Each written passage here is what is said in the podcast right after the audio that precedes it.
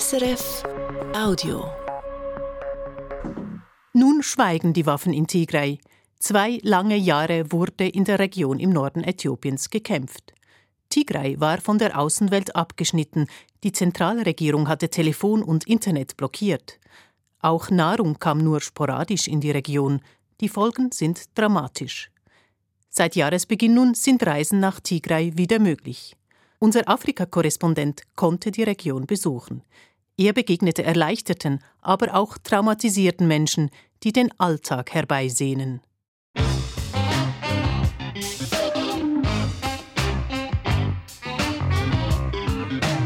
International.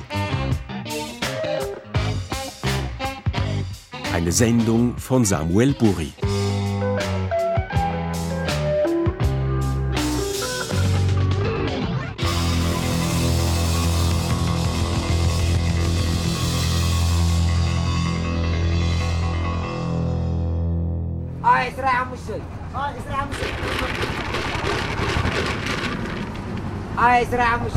Was tun, wenn es weder Arbeit gibt noch Internet?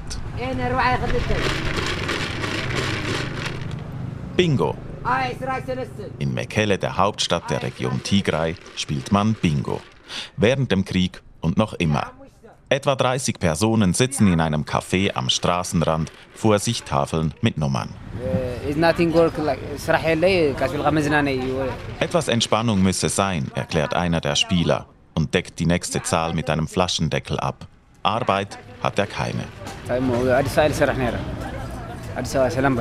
Früher arbeitete er für eine Busfirma in Äthiopiens Hauptstadt Addis Abeba. Doch die meisten Straßen nach Tigray sind noch immer zu. Busse fahren kaum. Der Krieg prägt den Alltag noch immer. Der Konflikt habe das Leben vieler ruiniert, erklärt der Spieler. I30, Bingo. Neue Runde, neues Glück im gut besetzten Café. So belebt habe er Tigrays Hauptstadt lange nicht gesehen, erklärt Aradom, der an der Straßenecke steht. Noch vor einem Monat hatte es kaum Leute, bis auf einige Bettler und Vertriebene. Und die Jungen waren im Kampf. Jetzt lebt Mekhelle wieder. Bier kommt aus Äthiopien. Es geht etwas. There is beer coming from, from, the, from Ethiopia, so there is progress here in Maala. Aradom will seinen richtigen Namen nicht nennen, wie viele. Der schmächtige Informatiker mit Bart und freundlichen Augen lächelt. Bis vor einigen Monaten hat er für die Tigray-Rebellen gekämpft und getötet. An diesem warmen Februarnachmittag will er Freunde treffen. I am getting back a lot of uh, people after two years of hardship. Ich sehe viele Leute wieder nach zwei harten Jahren. Das macht mich glücklich. Ich hatte befürchtet, viele meiner Freunde wären tot.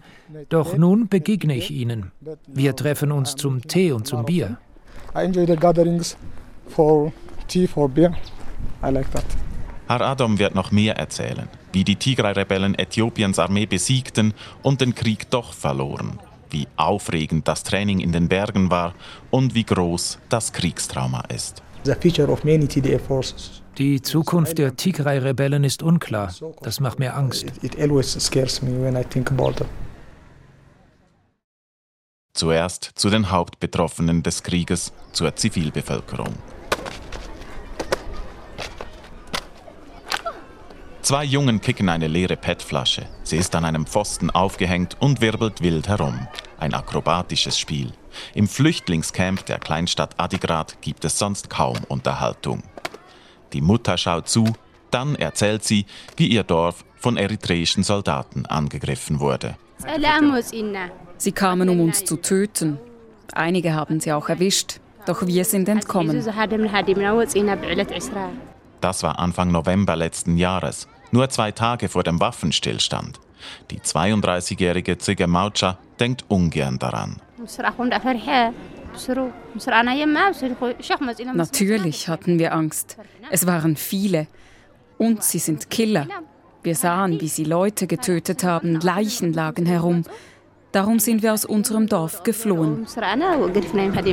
Seither lebt die Mutter mit ihren fünf Kindern im Vertriebenenlager Über eine Million Menschen wurden in zwei Jahren Tigray-Krieg aus ihren Häusern vertrieben.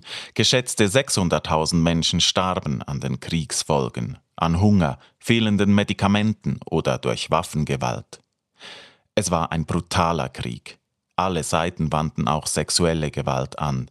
Davon erzählt eine vertriebene Frau, sie will anonym bleiben.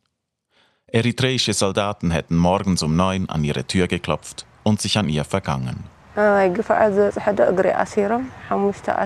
Sie haben meine Beine und Hände gefesselt. Fünf von ihnen vergewaltigten mich. Sie taten es, banden mich wieder los und gingen. Die Frau hatte eigentlich bloß ihr Eigentum schützen wollen und war darum mit den Kindern im Haus geblieben. Denn eritreische Soldaten plünderten Essen, Geld, Haushaltsartikel, das erzählen viele Tigray. Einer der Eindringlinge hat meinen älteren Sohn geschlagen und nach draußen gejagt. Doch mein jüngerer Sohn musste zuschauen. Er ist vier Jahre alt. In einem Zentrum für Opfer sexueller Gewalt spricht die Mutter zum ersten Mal über das Erlebte. Die Leiterin des Zentrums hat nach eigenen Angaben in zwei Jahren etwa 3000 Frauen behandelt.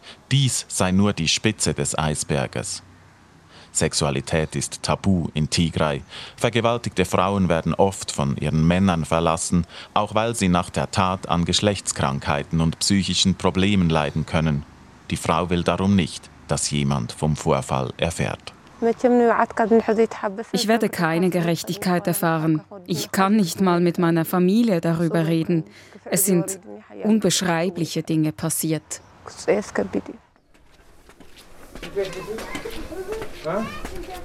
Das Vertriebenenlager von Adigrat ist eine umfunktionierte Primarschule. Züge Maucha nimmt uns mit in den zweiten Stock, zum Klassenzimmer, wo sie mit 30 anderen Personen lebt. Auf dem Boden hinter zwei Pulten liegt eine Wandtafel. Das ist der Schlafplatz der Familie, erklärt die schmächtige Frau.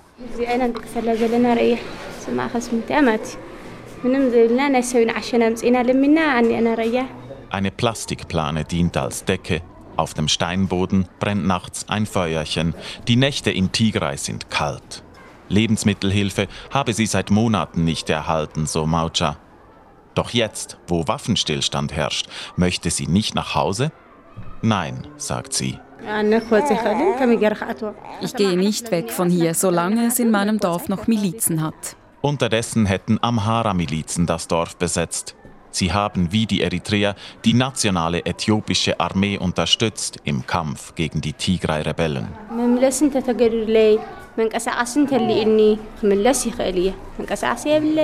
Ich kann auch nicht zurück, weil mir das Geld dazu fehlt. Nur wenn mein Hab und Gut zu Hause noch da ist und meine Familie bestätigt, dass es friedlich ist, dann würde ich nach Hause gehen. Von ihrem Ehemann übrigens hat die Mutter schon lange kein Lebenszeichen mehr erhalten. Er kämpfte für die Tigray-Rebellen. Vor 15 Monaten hat sie den Mann das letzte Mal gesehen. Vor sechs Monaten kam die jüngste Tochter zur Welt. Sie muss wohl ohne Vater aufwachsen. Doch wie kam es eigentlich zu diesem Krieg? Zurück zu Aradom. Er hat den Krieg erlebt und überlebt. Auch weil er feindliche Soldaten getötet hat. Uh, uh, In diesem Moment bist du stolz. Du wärst ja fast gestorben. Aber später, wenn du in dein normales Leben zurückkehrst, dann fühlt es sich nicht mehr so gut an. Töten fühlt sich nie gut an. Ar-Adam hatte im Ausland gearbeitet. Schon Monate vor Kriegsbeginn aber kehrte er nach Tigray zurück, als sich der Ton zwischen Tigrays Führung und Äthiopiens Zentralregierung verschärfte. Der Krieg sei vorhersehbar gewesen, erklärt Aradom. I was very sure that war was coming and then I came back to join my people. Darum kam er zu seinem Volk zurück. Der Tigray-Krieg hat seinen Ursprung in jahrealten Feindschaften. Da ist zuerst jene zwischen Äthiopiens Ministerpräsident Abiy Ahmed und der Führung der TPLF, der Tigray-Befreiungsfront. Abiy kam vor fünf Jahren durch eine Palastrevolution in Äthiopien an die Macht. Darauf botete er die alte Führungselite aus. Diese bestand zu einem Großteil aus TPLF-Leuten. Die TPLF-Führer, welche Äthiopien jahrelang regiert hatten, zogen wütend nach Tigray zurück. Zweitens sind Tigray und Eritrea verfeindet. Vor allem die politischen Eliten. Auch diese Fehde stammt aus der Zeit, als die TPLF Äthiopien regierte und sich mit Eritrea im Krieg befand. Und drittens gibt es Streitereien zwischen den Nachbarprovinzen Tigray und Amhara. Wem gehört der Westen Tigrays? Beide Provinzen hegen historisch untermauerte Ansprüche auf das Gebiet. Wirklich begonnen hat der Tigray-Krieg Anfang November 2020. Damals überfielen die Tigray-Rebellen eine Kaserne der nationalen äthiopischen Armee und erbeuteten Waffen. Schon am nächsten Tag schlug Äthiopiens Armee zurück. Sie war auf den Krieg vorbereitet. Unterstützung fand Äthiopien bei Eritrea. Die beiden Länder hatten kurz zuvor Frieden geschlossen und Abiy Ahmed dafür gar den Friedensnobelpreis erhalten. Es gibt die These, dass der Frieden mit Eritrea der erste Schritt war zum Krieg in Tigray. Ebenfalls an der Seite der äthiopischen Armee standen Amhara-Kämpfer, besonders die berüchtigte Fano-Jugendmiliz. Truppen aus Äthiopien, Eritrea und Amhara eroberten innerhalb eines Monats praktisch ganz Tigray.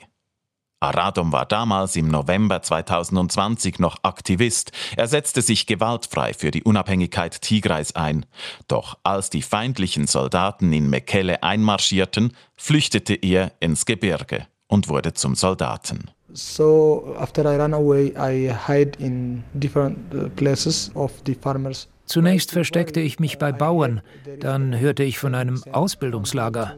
Das Training an der Waffe dauerte nur drei Tage. Wir kriegten nur eine Kalaschnikow. Es war ein Guerillakampf. Während einem halben Jahr bauten die Tigray-Rebellen, versteckt in den Bergen, eine Armee auf. Im Juni 2021 griffen sie an, überraschten und vertrieben die äthiopischen Besatzer. Die Tigray-Kämpfer eroberten gar Teile von Nachbarprovinzen, wurden also von Verteidigern zu Angreifern. Uh, ja, das war unangenehm.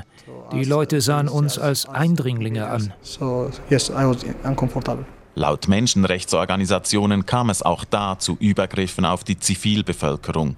Die Tigray-Führung dementiert, dass ihre Kämpfer dieselben Gräueltaten begangen hätten wie die Gegner. Klar, meint Aradom. Uh, Alle behaupten, sie seien sauber. Unsere Seite, die Äthiopier, Eritreer, Amhara. Ich kann nur sagen, dass ich im Kampf nichts derartiges gesehen habe. Doch er sagt auch, die Tigray hätten eritreische Kriegsgefangene umgebracht.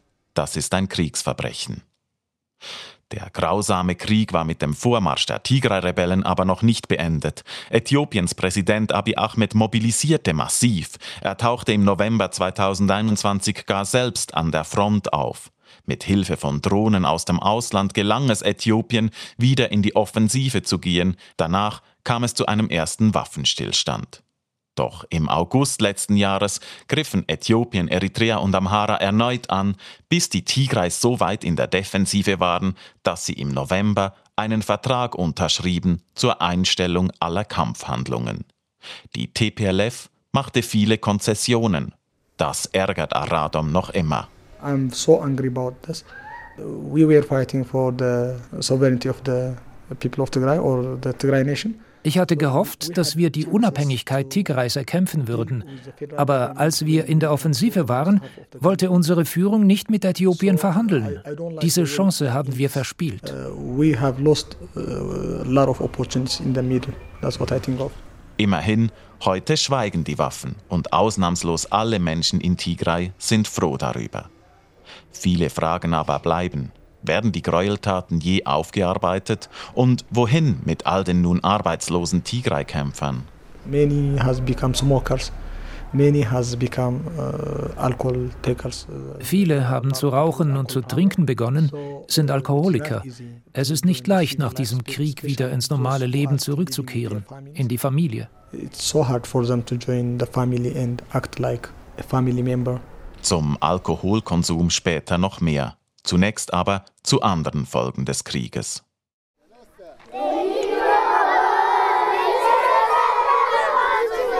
Vor dem Schulgebäude des Dorfes Agerbia singen in der Morgensonne gegen 100 Primarschülerinnen und Schüler die Hymne Tigrais.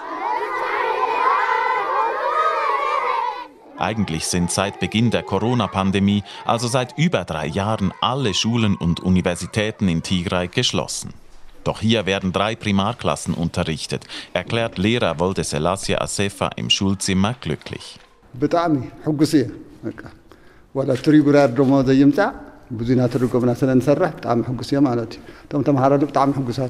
Lohn erhalten die Lehrer der Primarschule Agerbia nicht, aber zumindest einen Zustupf, 50 Franken monatlich von einer Nichtregierungsorganisation. Drei Jahre ohne Schule, was macht das mit deiner Gesellschaft?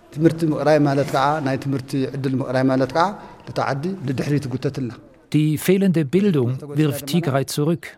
Die Entwicklung der Region wurde gestoppt.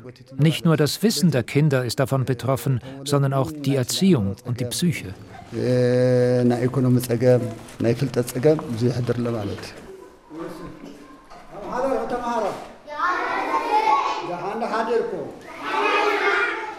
Im weißen Kittel steht Asefa vor der Klasse und kritzelt Rechnungen an die verwitterte Tafel. Einige der Schüler müssen stehen, weil Pulte fehlen. Die Schule sei während des Krieges von äthiopischen Soldaten als Lager benutzt worden, erzählen die Lehrer. Später hat ein Drohnenangriff Fenster und Dach in Mitleidenschaft gezogen. In einem anderen Gebäude sind unterdessen Kämpfer der Tigray-Rebellen eingezogen, einige selbst fast noch Kinder. Obwohl in Tigray nun seit Monaten die Waffen schweigen, die Angestellten des öffentlichen Dienstes erhalten noch immer keinen Lohn. Zunächst muss eine Übergangsregierung die Arbeit aufnehmen. Kann man drei Jahre fehlende Bildung überhaupt wieder aufholen? Der Primarlehrer gibt sich verhalten optimistisch.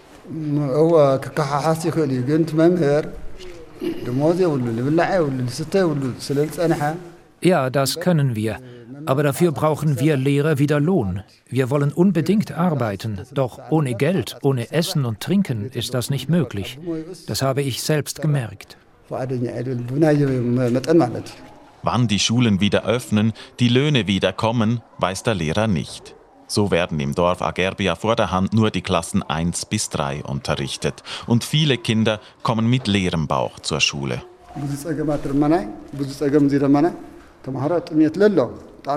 Das ist ein weiteres Problem hier. Die Schüler leiden Hunger und kommen darum manchmal gar nicht. Der Schulbesuch variiert sehr stark. Das Ausmaß des Hungers in Tigray ist schwer fassbar. Nach Schätzungen von UNICEF sind Zehntausende Kinder massiv unterernährt.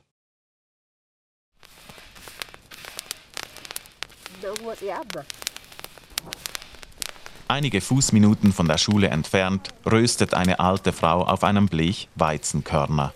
Das Einzige, was sie ihren hungrigen Großkindern derzeit geben könne, erklärt Zeheinisch Hagos. Es mangelt an vielem, doch während des Krieges war es noch schlimmer.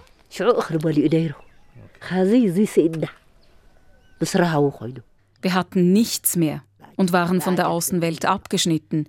Es gab nicht mal Salz oder Chili zum Würzen. Wenn Kinder zu wenig essen, dann bremst der Körper das Wachstum. Das kann man noch Jahrzehnte später messen. Kein Essen, keine Schule, eine toxische Mischung. Ohne Bildung ist man nicht gesund, zitiert die alte Frau ein Sprichwort. Und dann, nach der Zukunft der Region gefragt, sagt sie Überraschendes. Tigray müsse sich wieder mit Äthiopien zusammenraufen. ሰላምማ ኩሉ ኢትዮጵያ ኩሉ ሓደ ሃገር ኮይንካ እዩ ሰላም ልግነበይ Nur wenn Äthiopien ein vereintes Land ist, kann es Frieden geben. Ein unabhängiges Tigray hingegen führt zu Konflikten wie diesem. Darum bin ich für ein vereintes Äthiopien. Nur das löst unsere Probleme. Die alte Frau ist eine Ausnahme. Kritik am Waffenstillstandsabkommen mit Äthiopien ist in Tigray weit verbreitet. Sie aber begrüßt es. Viele jüngere Tigray, welche im Krieg gekämpft haben, sind enttäuscht. Das Abkommen sei ein schlechter Deal für die Region und dafür verantwortlich die TPLF, die alte Tigray-Rebellenbewegung, die in den 1990ern zur politischen Partei wurde und die Region Tigray seither im Alleingang regiert. Was entgegnet die TPLF-Elite auf die Kritik? At least it has silenced the guns. Zumindest schweigen nun die Waffen, findet Kindeya Gebrehivot. Er sitzt im Zentralkomitee der Partei. Die Menschen hätten den Frieden herbeigesehnt. People were really longing for a peaceful settlement. And in a peaceful settlement, it's, a, it's about negotiation. Frieden werde durch Verhandlungen erreicht, und in Verhandlungen könne man nicht immer gewinnen. Doch Gebrehivot gibt sich zuversichtlich. As time goes, people start to realize there was, it was a good that uh, the Pretoria Agreement has been signed. Die Leute werden realisieren, dass es gut war, das Abkommen zu unterschreiben. Nicht alles geht so schnell wie gewünscht, doch gewisse Dienstleistungen sind wieder verfügbar.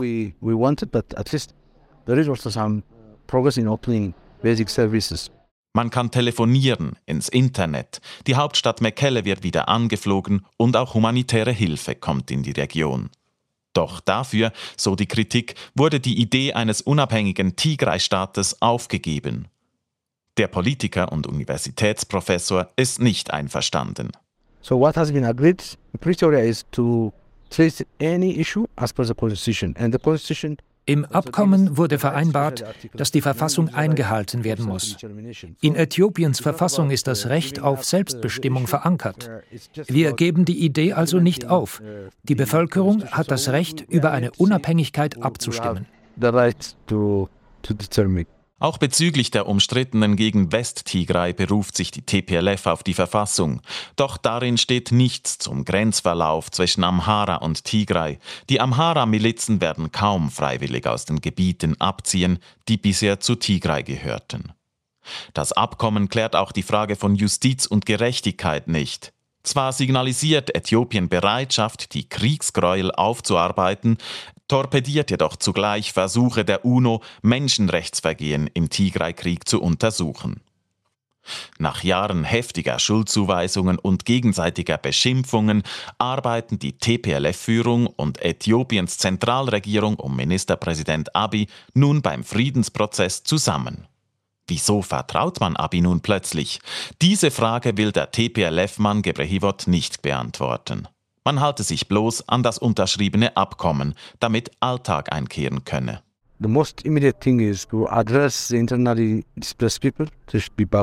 Das Dringendste ist, dass die Vertriebenen in ihre Dörfer zurück können, dass die Grenzen von Tigray wiederhergestellt werden und dass soziale Dienstleistungen wieder funktionieren, wie Spitäler, damit die Menschen nicht mehr von humanitärer Hilfe abhängig sind. Da herrscht viel Zweckoptimismus, denn die Normalisierung in Tigray geht nur langsam voran. Äthiopien hingegen und Ministerpräsident Abiy sind in der internationalen Gemeinschaft bereits wieder wohlgelitten, erhalten Besuche von Außenministern aus dem Westen. Einige Hilfsgelder sind noch an Bedingungen geknüpft, doch es scheint fast, als hätte der Tigray-Krieg nie stattgefunden. Dabei ist Tigray bei weitem nicht die einzige Region Äthiopiens, welche Abiy Ahmed Kopfschmerzen bereitet. Auch die Ethnien der Amhara und der Oromo sind mit der Hauptstadt Addis im Clinch. In seiner jüngsten Rede rief der Ministerpräsident darum zum nationalen Dialog auf, warnte aber gleichzeitig jene, welche die Freiheit in Äthiopien torpedieren wollten. Die Spannungen im Vielvölkerstaat werden kaum abnehmen. Nur Tigray ist vorerst stark mit sich selbst beschäftigt. Die Kämpfer haben ihre Waffen abgegeben, viele Junge wollen die Region verlassen, suchen eine bessere Zukunft und die Oppositionsparteien rufen zum Protest auf gegen die jahrzehntelange Dominanz der TPLF. Der Vertrauensverlust der Tigray-Befreiungsfront beschäftigt auch die Führungselite. Professor Kindeya Gebrehivot, wieso verliert die TPLF Rückhalt im Volk?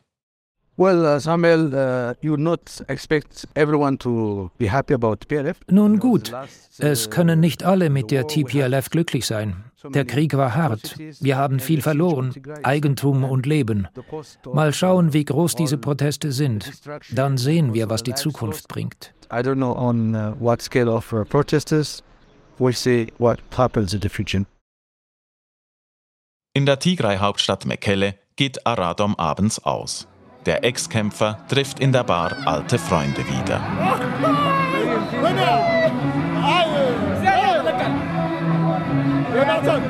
Leere Bierflaschen stehen bereits am frühen Abend auf den Tischen. Aus den Boxen dröhnt patriotische Musik aus einem früheren Unabhängigkeitskampf. Aradom gerät ins Schwärmen. The music that we are, we are having now, this song was released Die Musik, die wir hier hören, ist aus den 1970ern. Ich war vor zwei Jahren in den Bergen und habe den Sänger damals zufällig getroffen. Es war toll. But happily at the moment we are having a good time. I love it. Die jungen Männer, Frauen hat es hier kaum, sitzen an den Tischen und tauschen Erinnerungen vom Krieg aus. As you can see, this is, Wenn wir uns in Bars treffen, die ehemaligen Kämpfer, dann reden wir über die harten Zeiten. People talk about their backgrounds and, and the struggle. Uh, we have lost so many friends. Sie hätten viele Freunde verloren, ergänzt sein Kollege. Uh, it's painful. Es schmerze, gesteht er. In den nächsten Stunden kommen mehr und mehr Freunde und leere Bierflaschen zusammen. Barbesitzer Solomon gehört auch zum Freundeskreis. Die Bar laufe nun jede Woche besser, erzählt er. I think uh, it's a place. The future is good, but the bank is still closed. Es ist ein gutes Zeichen für die Zukunft der Region. Viele Banken sind noch zu, die Beamten erhalten keinen Lohn. Doch die Diaspora schickt Geld nach Tigray. Sending money. Der Barbesitzer hat schon kräftig getrunken an diesem Samstagabend. Seit dem Krieg sei das eigentlich jeden Abend so, erzählen seine Freunde.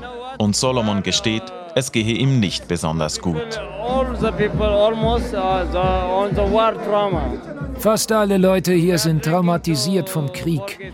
Wir trinken, um vergessen zu können. Zumindest für den Moment. Uh, stress. Der Krieg hat Wunden hinterlassen in Tigray, sichtbare im Asphalt, an den Gebäuden, unsichtbare bei den Menschen. Gekämpft wird nicht mehr, doch viele Probleme sind ungelöst, Ressentiments und Hass zwischen den Ethnien bleiben. Die Folgen des Tigray-Konfliktes werden die Region noch Jahre beschäftigen.